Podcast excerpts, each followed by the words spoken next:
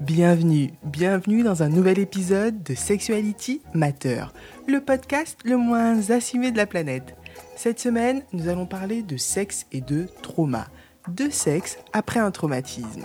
Lorsque je parle de traumatisme, je parle d'agression physique, de viol et ce que vous soyez une femme ou un homme, que vous l'ayez vécu pendant l'enfance, l'adolescence ou la vie adulte. Oui, je sais, l'épisode risque d'être funky. Alors, accroche-toi. Avant de commencer, j'aimerais qu'on se mette d'accord. À la question comment retrouve-t-on une sexualité saine et épanouie après une agression? Ma réponse est je n'en ai strictement aucune idée précise. Et ouais, je ne suis pas une professionnelle. C'est important de le préciser, surtout sur un sujet aussi délicat. Petit 1, je struggle moi-même depuis des années.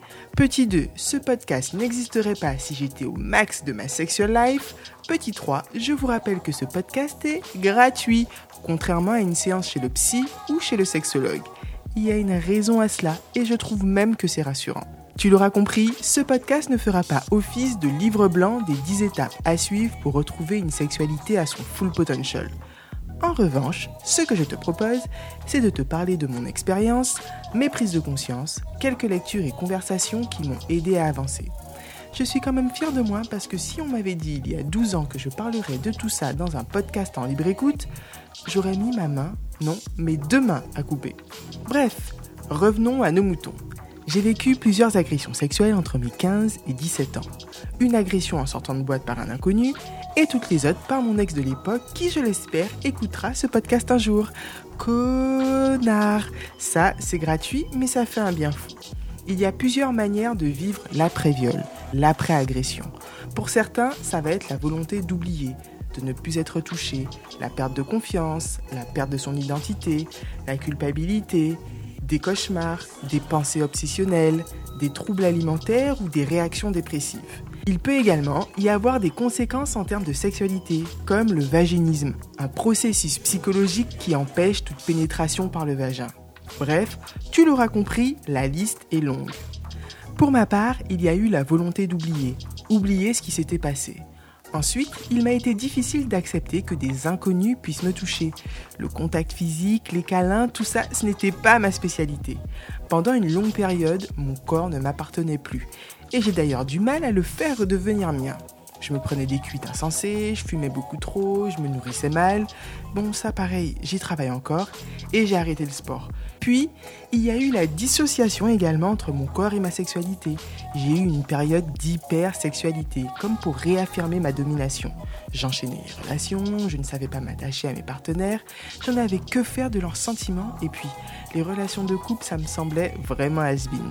Tu m'étonnes après le connard que j'ai dû supporter.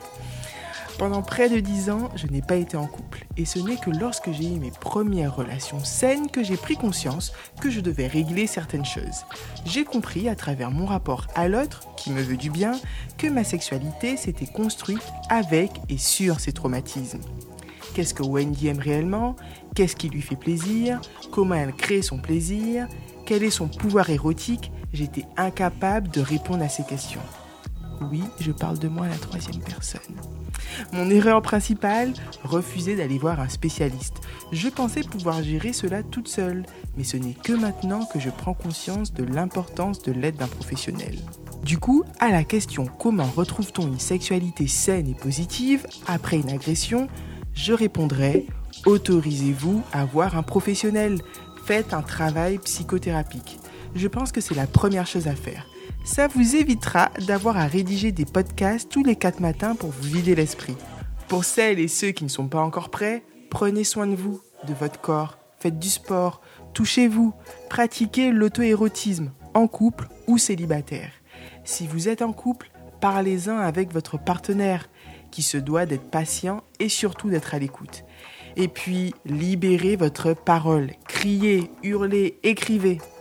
En ce qui me concerne, ce qui m'a aidé à avancer, ça a été d'en parler. D'en parler à mes amis, d'en parler à mon mec, d'écrire sur mes expériences, d'écrire sur ma volonté d'aller mieux. En clair, reprendre mon pouvoir en brisant le silence et en prenant la parole. Et puis lire aussi beaucoup d'articles, de témoignages, d'ouvrages sur la sexualité. Comment se réapproprier quelque chose que l'on ne connaît pas? La connaissance, c'est aussi le pouvoir.